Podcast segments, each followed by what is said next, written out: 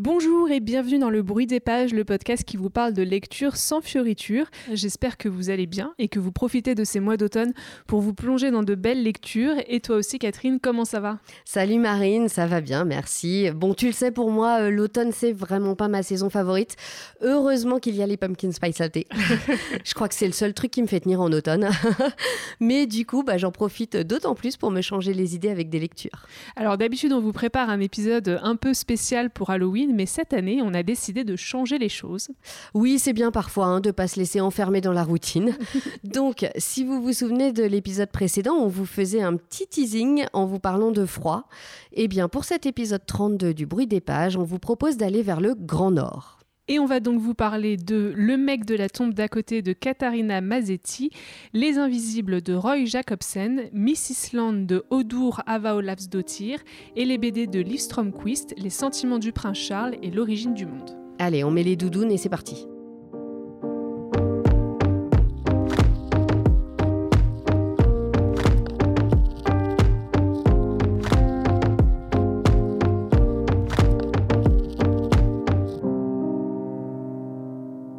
Commencer cet épisode direction la Suède avec ce roman de Katharina Mazetti qu'on avait toutes les deux lu il y a euh, plusieurs années, mais qu'on avait envie de partager avec vous. Il s'agit du mec de la tombe d'à côté, paru chez Babel.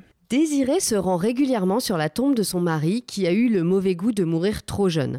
Bibliothécaire et citadine, elle vit dans un appartement tout blanc, très tendance, rempli de livres. Au cimetière, elle croise souvent le mec de la tombe d'à côté, dont l'apparence l'agace autant que le tape à l'œil de la stèle qu'il fleurit assidûment. Depuis le décès de sa mère, Benny vit seul à la ferme familiale avec ses 24 vaches laitières. Il s'en sort comme il peut, avec son bon sens paysan et une sacrée dose d'autodérision. Chaque fois qu'il la rencontre, il est exaspéré par sa voisine de cimetière, son bonnet de feutre et son petit carnet de poésie. Un jour pourtant, un sourire éclate simultanément sur leurs lèvres et ils en restent tous deux éblouis. C'est le début d'une passion dévorante. Comme on le disait euh, en intro, cette lecture a été une relecture puisque moi j'avais lu ce roman pas très longtemps après sa sortie, donc je devais avoir à peu près 20 euh, ans, et euh, je l'avais complètement oublié. C'est pas très bon signe, vous allez me dire, mais en réalité j'en gardais un très bon souvenir. C'est juste que j'ai une très mauvaise mémoire. Voilà, on va dire que c'est ça. bon, après c'est un peu pareil pour moi. je crois que le roman a été publié en France en 2006 ou dans ses eaux. moi je l'ai pas lu directement à sa sortie, mais c'était quand même il y a un bon moment, et je me souvenais pas de tous les mais je me souvenais que j'avais beaucoup aimé le livre, donc j'étais très contente de le relire. Et à nouveau, le mec de la tombe d'à côté a été une super lecture. Je trouve qu'il y a tout ce qu'il faut dans ce roman pour passer un très bon moment avec le livre. Les deux personnages principaux, le sens de l'humour, les situations, le sous-texte sur les différences culturelles, on y trouve vraiment son compte. Ouais, c'est vrai que ça a été une très chouette relecture. C'est un livre qui fait du bien. C'est une histoire d'amour euh, à laquelle on s'attache très facilement grâce à des personnages qui sont vraiment atypiques. C'est un peu une sorte de fable avec euh, d'un côté le rat des villes et de l'autre le rat des champs. Cette euh, rencontre improbable entre deux êtres que tout oppose. Il y a donc Désiré, citadine palote et un télo euh, qui passe son temps plongé dans un bouquin quand elle n'est pas au théâtre. Et puis de l'autre, il y a Benny, un éleveur de vaches euh, orphelin qui tente de faire tenir debout la ferme familiale depuis la mort de ses parents. A priori, rien ne peut les faire se rencontrer, mais figurez-vous qu'il y a quand même mieux que l'amour est dans le pré pour créer des opportunités, le cimetière.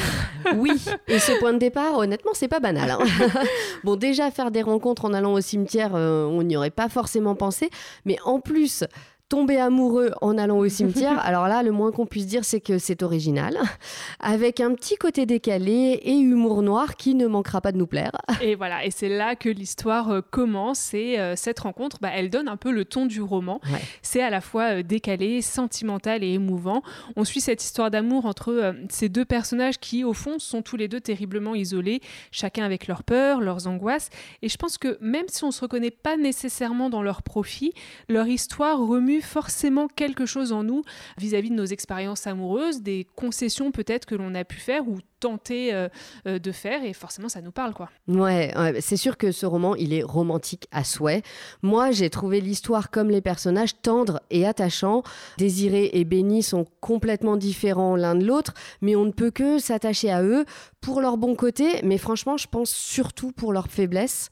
Et en effet, même si personnellement j'ai jamais vécu une relation euh, amoureuse comme celle-là, et j'ai envie de dire heureusement quand même, on finit quand même par s'identifier à eux et à leur histoire, et surtout, bah, on a envie que ça marche, quoi. Complètement. et puis, il y a une chose que j'ai adorée, moi, c'est l'évolution dans la narration, qui suit un peu l'évolution de cette histoire d'amour. hein. Au début, on est euh, dans l'euphorie de l'amour naissant. Euh, Je pense que là, pour le coup, on sait tout ce que c'est, hein, on se souvient Ouais. à peu près.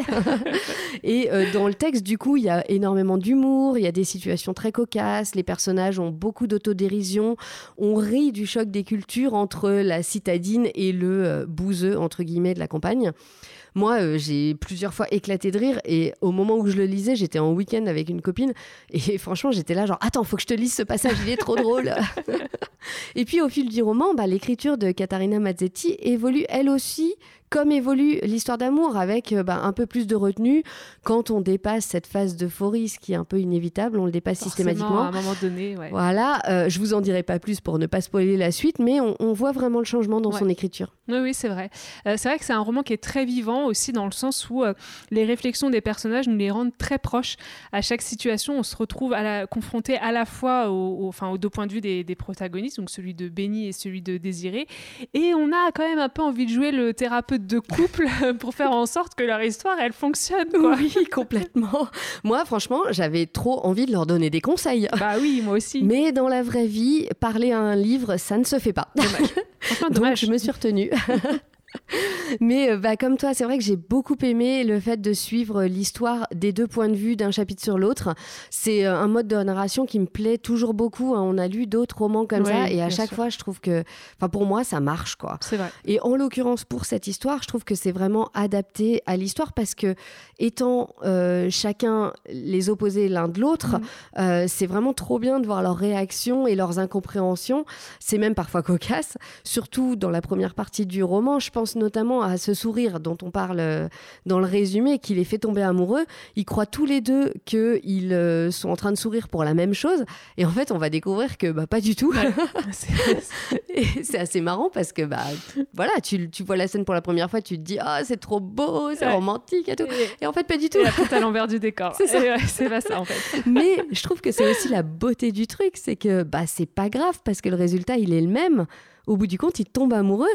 Et ça montre aussi le fossé entre les deux milieux euh, sociaux et culturels, mais le fait qu'ils peuvent se rapprocher. Ouais, ouais, c'est ça. Et puis, il y a un aspect du roman, moi, que j'ai bien aimé, c'est cet aperçu du euh, quotidien d'un agriculteur. Il faut dire que euh, pour ce roman, qui est le premier de Catarina Mazzetti, l'autrice s'est inspirée de sa propre expérience de femme de paysan.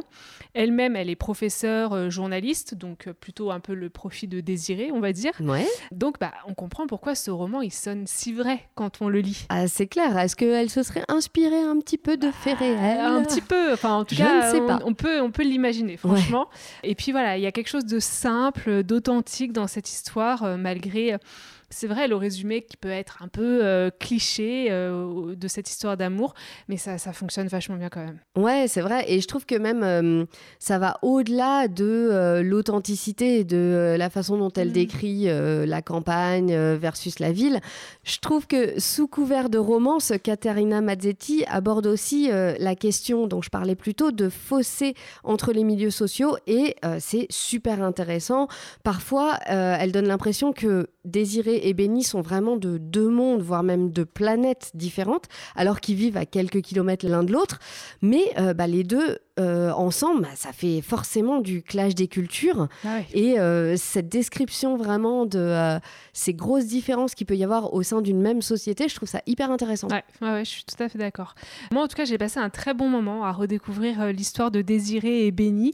Et j'ai appris par la même occasion, pour, pour l'enregistrement de, de cet épisode, que l'autrice avait publié une suite, Le Oui. caveau de famille. Et mais en 2011, c'est pas oui. récent en plus. Non, non, et on l'a complètement raté, quoi. Ah, moi j'étais complètement passée à côté. ouais. Bah tant pis pour moi, j'ai pas eu le temps de le lire pour euh, cet épisode là, mais je pense que je vais me l'acheter quand même. J'ai bien envie d'avoir la suite. Ah bah évidemment, moi aussi j'ai trop envie de savoir euh, comment ça se passe, euh, Bah oui. comment leur, leur histoire s'en sort. ouais. Évidemment. Après la Suède, j'ai décidé d'aller faire un petit tour en Norvège avec le roman Les Invisibles de Roy Jacobsen. Il a été publié en 2017 chez Gallimard, mais vous pouvez aussi le trouver chez Folio pour la version poche. Ingrid Barrois grandit sur une île minuscule au nord de la Norvège, au-dessous des Lofoten. Avec son père, la mer est leur aventure. Entre la pêche, les tempêtes et un extrême dénuement, elle possède les saisons, les oiseaux et l'horizon. Mais face à cette nature hostile et magnifique, les enfants sont parfois forcés de grandir vite. Sous la pression des éléments, les vies de ces invisibles deviennent des destinées. Alors là, on change complètement d'univers par rapport au roman de Katharina Mazetti. Euh, Roy Jacobsen est l'un des écrivains norvégiens les plus connus et n'ayant jamais lu ses romans, j'étais quand même très curieuse de découvrir son style. Et le moins que l'on puisse dire, c'est que c'est très déroutant. oui, d'ailleurs, quand tu lis le résumé, tu as un peu du mal à comprendre de quoi ça parle exactement quand même. Bah, je suis bien d'accord. En gros, euh, ce roman, ça parle de l'histoire d'une famille norvégienne au début du XXe siècle qui vit sur une île complètement isolée. Mais quand je dis complètement isolée, c'est qu'ils sont tout seuls sur l'île. personne d'autre. Il n'y a personne d'autre, il n'y a que cette famille. Donc tu as intérêt à pas trop avoir d'embrouille parce que pour aller se détendre chez le voisin en cas d'engueulade, bah, c'est pas la porte à côté. tu, vois, tu dois prendre un bateau, tout ça, enfin bref. Euh, donc c'est le quotidien euh, insulaire et précaire de cette famille que Roy Jacobsen nous dépeint, rythmé par des hivers euh, très rudes, une nature sauvage et un climat extrême. Et tout le long du roman, on suit l'histoire d'Ingrid, la fille du couple de pêcheurs. Ah bah voilà, donc dit comme ça, on comprend un peu mieux le résumé et finalement c'est euh, plutôt simple. Oui, et bah d'ailleurs euh, la simplicité, c'est ce qui est mis en avant dans le roman, c'est la simplicité de cette vie de pêcheur, sauf que malheureusement pour moi, je me suis terriblement ennuyée. Bah, je le dis tout de suite, mais comme ça, euh, voilà, c'est posé. Moi, je suis passée complètement à côté de ce roman et j'ai eu beaucoup de mal à le terminer. Pourtant, il est court, mais j'ai trouvé que c'était lent, c'est étrange et en fait, il se passe strictement rien. Ah ouais, tu vas pas par chemins quand même. Et il y a vraiment rien qui t'a plu dans ce, dans ce roman? Alors oui, au début du livre, euh, c'est vrai que la relation entre le père euh, Hans et sa fille Ingrid est très touchante. Donc euh, ça m'intriguait un peu. Et puis il y a la présence de cette sœur, Barbro, que l'on présente comme simple d'esprit.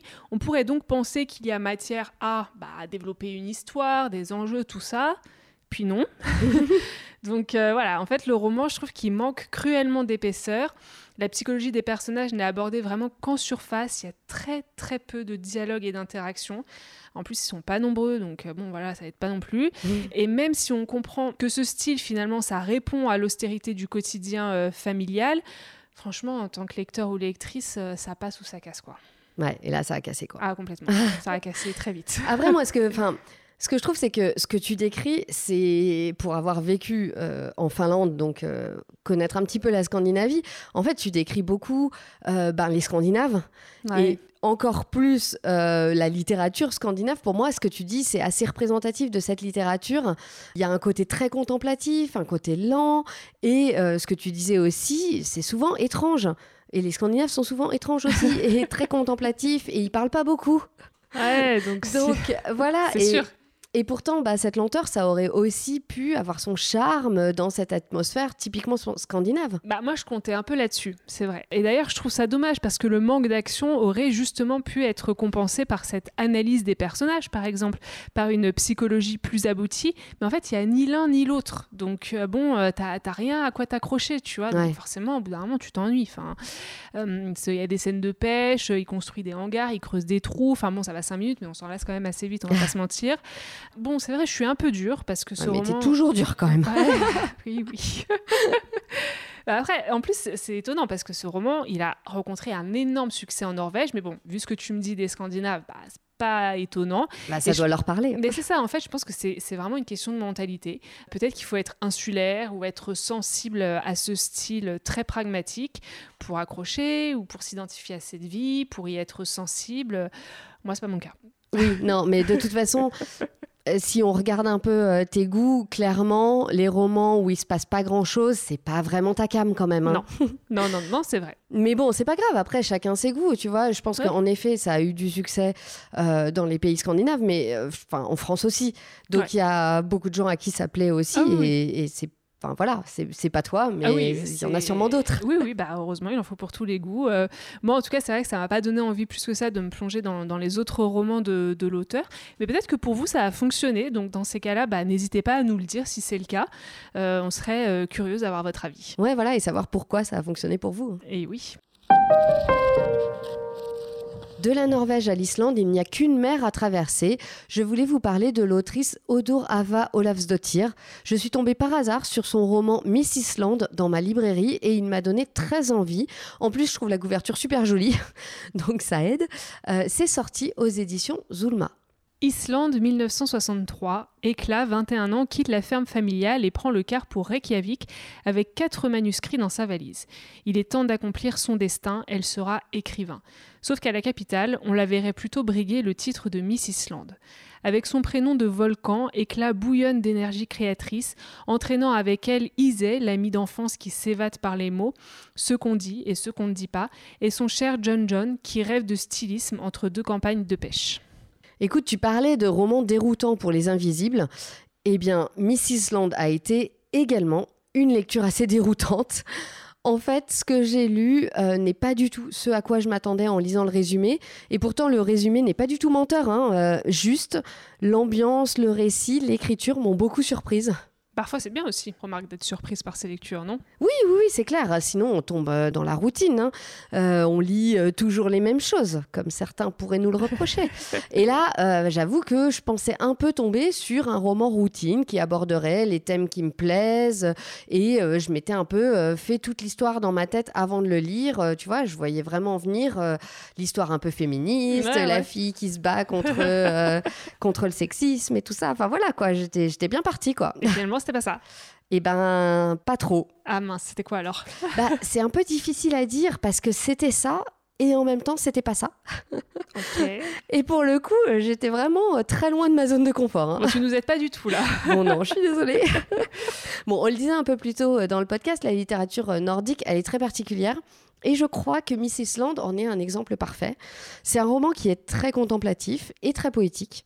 On a l'impression qu'il se passe pas grand-chose et pourtant l'histoire avance doucement. C'est clair qu'on est loin d'une narration captivante avec des rebondissements euh, à tout va. Euh, je sais pas si tu imagines un samedi d'hiver, euh, disons fin fond du mois de janvier. Mhm. Il y a de la neige dehors, les sons sont étouffés par cette neige. Toi, tu as quelques petits trucs à faire chez toi, mais pas tant que ça. Et ta journée, elle avance doucement sans vraiment que tu t'en rendre compte, ben Miss Island, c'est un peu ça. Ouais, c'est vrai qu'on n'est pas très habitué en fait à ce style de roman. Bah non, pas du tout. Et un peu comme toi, bah, il m'a manqué euh, ce petit truc d'excitation en plus dans le roman.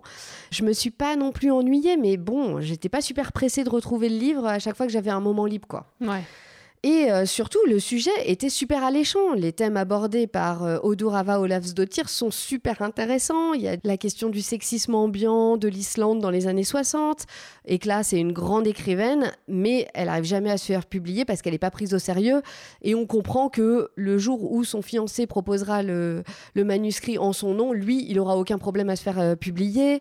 Son amie Issé, elle est clairement pas faite pour être mère au foyer.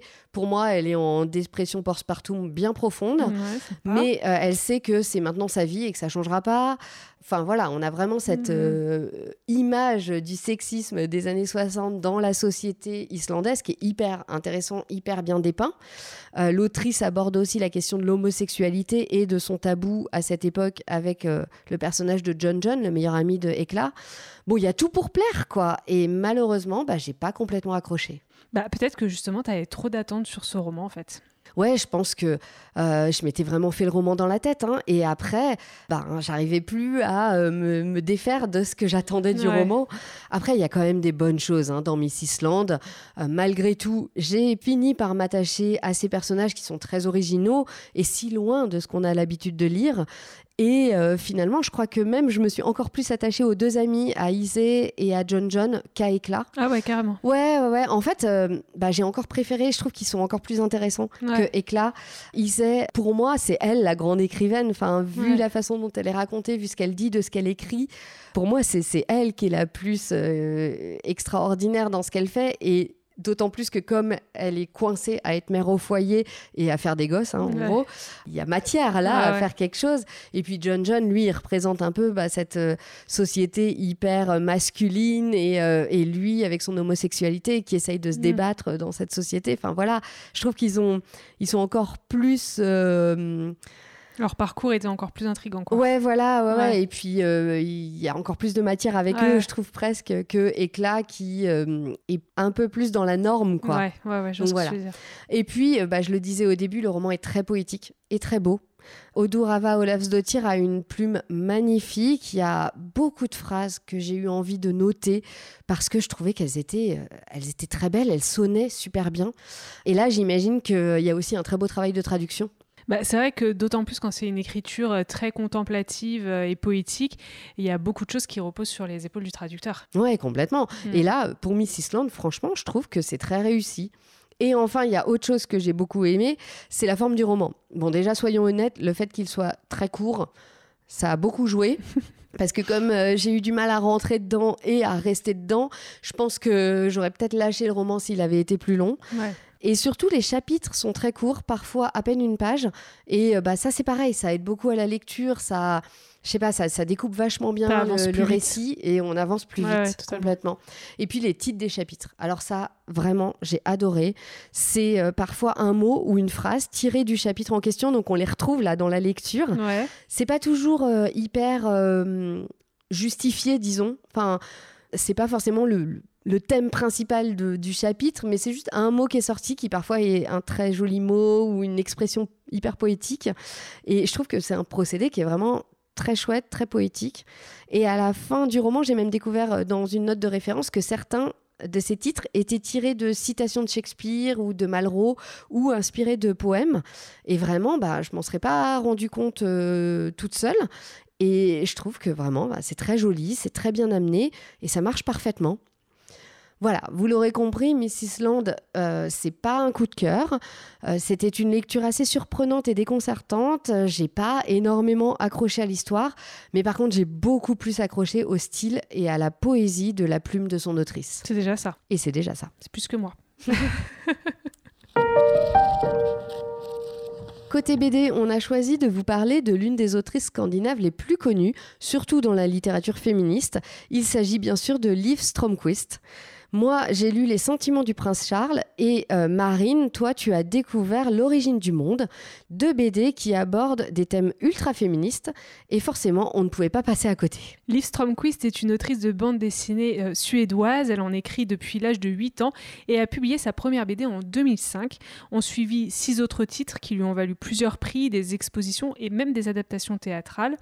Elle se passionne pour les questions sociales, en particulier l'histoire et la condition des femmes. Dans ses BD, elle mêle dessin, humour et références politiques et de la pop culture. L'origine du monde et les sentiments du prince Charles sont très représentatifs de ses œuvres humoristiques, féministes et engagées. A priori, c'est pour nous donc.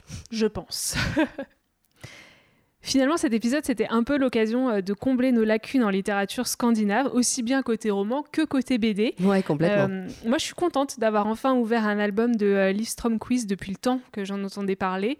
Avec l'origine du monde, l'autrice se penche sur le sexe féminin, sa perception à travers les siècles et évidemment tout ce qui s'en rapproche, la sexualité, les règles, etc. D'où le nom de la BD, vous l'aurez deviné, inspiré du tableau de Courbet. Et le moins que l'on puisse dire, c'est que cette BD est dense, très très dense. Peut-être même un peu trop, mais bon, ça on y reviendra, euh, on y reviendra après. Ouais. Alors moi non plus, j'avais jamais lu de bande dessinée de Liv Stromquist. J'ai presque honte de l'avouer, surtout qu'elle est quand même 100% dans notre ligne édito quoi. Comment on a fait pour passer à côté Je sais pas, je sais pas, je sais pas. Alors euh, dans les sentiments du prince Charles, Liv Stromquist est partie de la réponse du prince Charles lors de ses fiançailles à Diana à la question êtes-vous amoureux? Il a répondu oui, quel que soit le sens du mot amour. Quel romantique c'est. Ah ouais, vraiment. et donc en regardant la relation entre Charles et Diana ou celle entre Whitney Houston et Bobby Brown et d'autres, Liv Stromquist s'interroge sur la place de l'homme et de la femme dans les relations amoureuses et aussi dans la famille et les constructions sociales et très sexistes qui les entourent Bref, tout un programme. Ouais, ça c'est clair. Alors moi, ce qui m'a beaucoup plu euh, dans l'origine du monde, c'est évidemment la façon dont euh, démonte tous les clichés, les préjugés, les fausses informations qui ont pu euh, entourer la sexualité féminine depuis des siècles, et comment les hommes se sont appropriés le sujet avec une obsession pour le sexe féminin qui, euh, bien sûr, nous a porté préjudice à nous les femmes. C'est très riche, c'est passionnant, et vraiment tout le monde en prend pour son grade. Les soi-disant scientifiques avec leurs théories sans fondement, les religieux les politiques et même les publicitaires. Tout est prétexte pour stigmatiser les femmes, les humilier et justifier forcément cette inégalité entre les sexes. Et n'oublions pas la torture physique commise sur de nombreuses femmes au nom de euh, toutes ces théories fumeuses. Vous l'aurez compris, le sujet est loin d'être léger, les textes sont très documentés et il y a énormément de références, mais j'ai trouvé que le tout restait ultra abordable, notamment grâce à l'humour de l'autrice, ce qui fait qu'on ne s'ennuie pas une seconde tout le long de la BD. Ouais, c'est pareil pour les sentiments du prince Charles. J'ai beaucoup aimé le propos de Liv Stromquist, c'est hyper intéressant. Elle montre les inégalités dans la relation amoureuse entre les hommes et les femmes. Bon, c'est pas révolutionnaire, hein, mais c'est super bien argumenté et super bien démontré.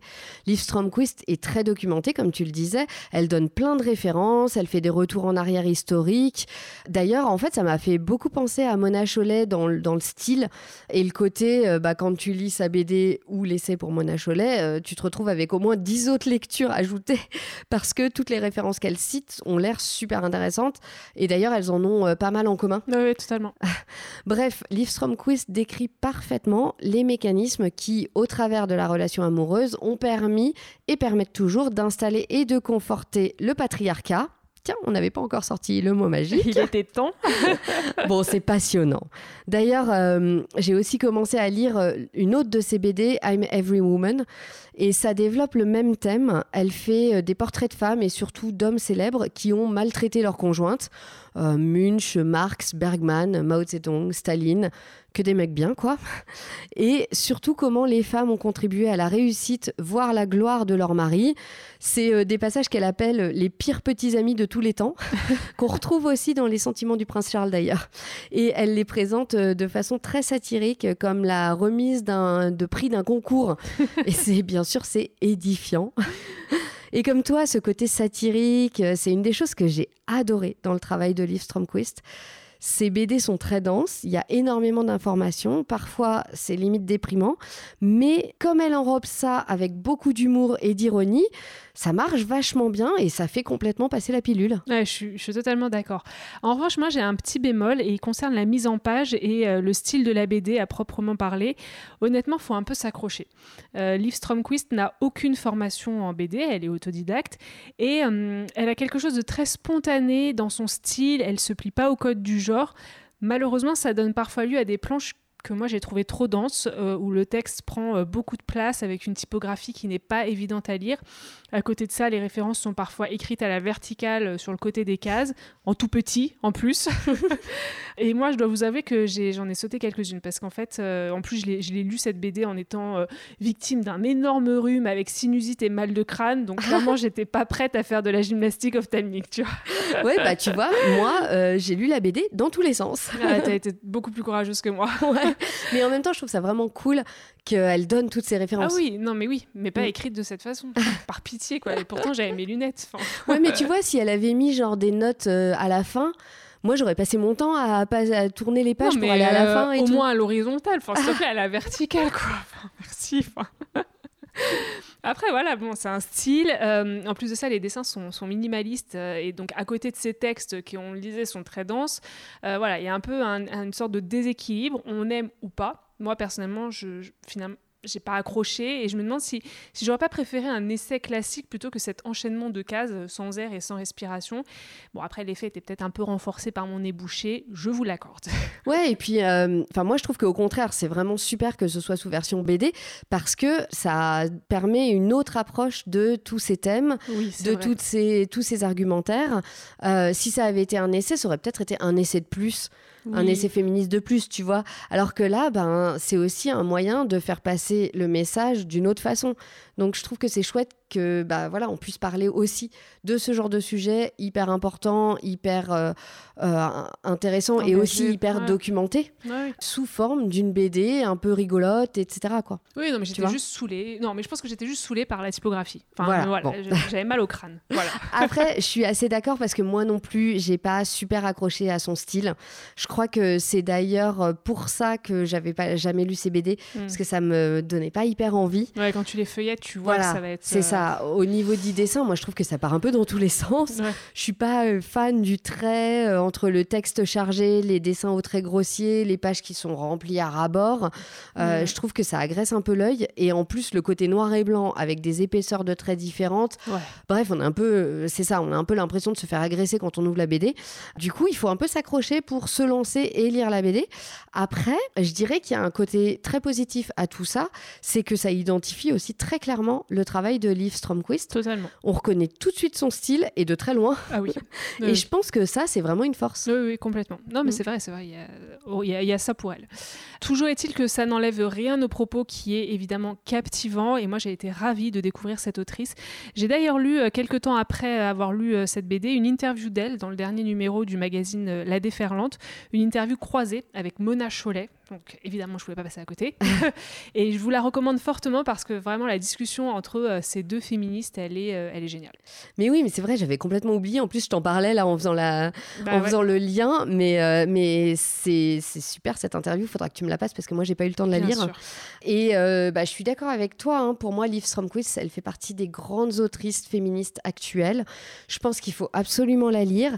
Et bah, si, comme nous, vous n'êtes pas trop fan de son style, faites-vous violence passez outre et lisez quand même ces BD. Franchement, vous ne regretterez pas. On arrive à la fin de cet épisode qui nous a emmenés vers le Grand Nord. Pour être tout à fait honnête, ça a été un peu difficile pour nous. On s'était emballé sur ce thème, mais on a eu quand même un peu de mal euh, à accrocher au livre qu'on avait commencé. Ouais, c'est vrai qu'il y a vraiment un style de littérature euh, nordique ou scandinave, et finalement, on s'est rendu compte que bah c'est pas tout à fait ce qu'on préfère, quoi. Ouais, moi j'avais euh, notamment commencé Ton absence n'est que ténèbres de John Kalman Stephenson, mais j'ai pas du tout accroché et là euh, carrément j'ai abandonné parce qu'en plus il est long.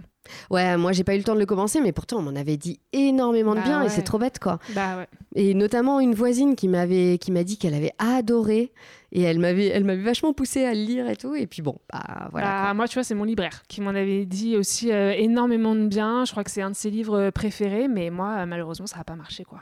Bah écoute, c'est, une question de goût. Hein. Euh, peut-être que vous, vous aurez des goûts différents là-dessus. En tout cas, pour moi, le bilan de tout ça, c'est que même si la littérature m'attire un peu moins, ça me donne quand même très envie de retourner voyager dans ces pays scandinaves. Ça, c'est vrai. Et vous, vous aimez la littérature scandinave? Si vous les avez déjà lus, qu'est-ce que vous avez pensé des livres dont on vous a parlé aujourd'hui?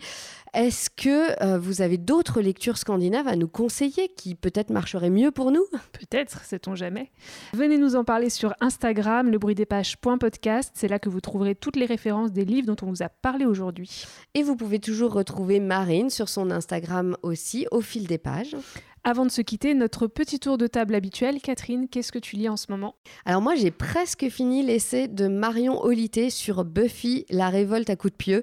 C'est vraiment super intéressant. Elle analyse la série Buffy contre les vampires et montre comment euh, cette série est devenue un symbole du combat contre le patriarcat allez, une deuxième fois que je passe. et euh, aussi de la réappropriation du pouvoir par les femmes. Si vous euh, avez passé comme moi votre jeunesse devant Buffy, franchement, je vous le conseille vraiment.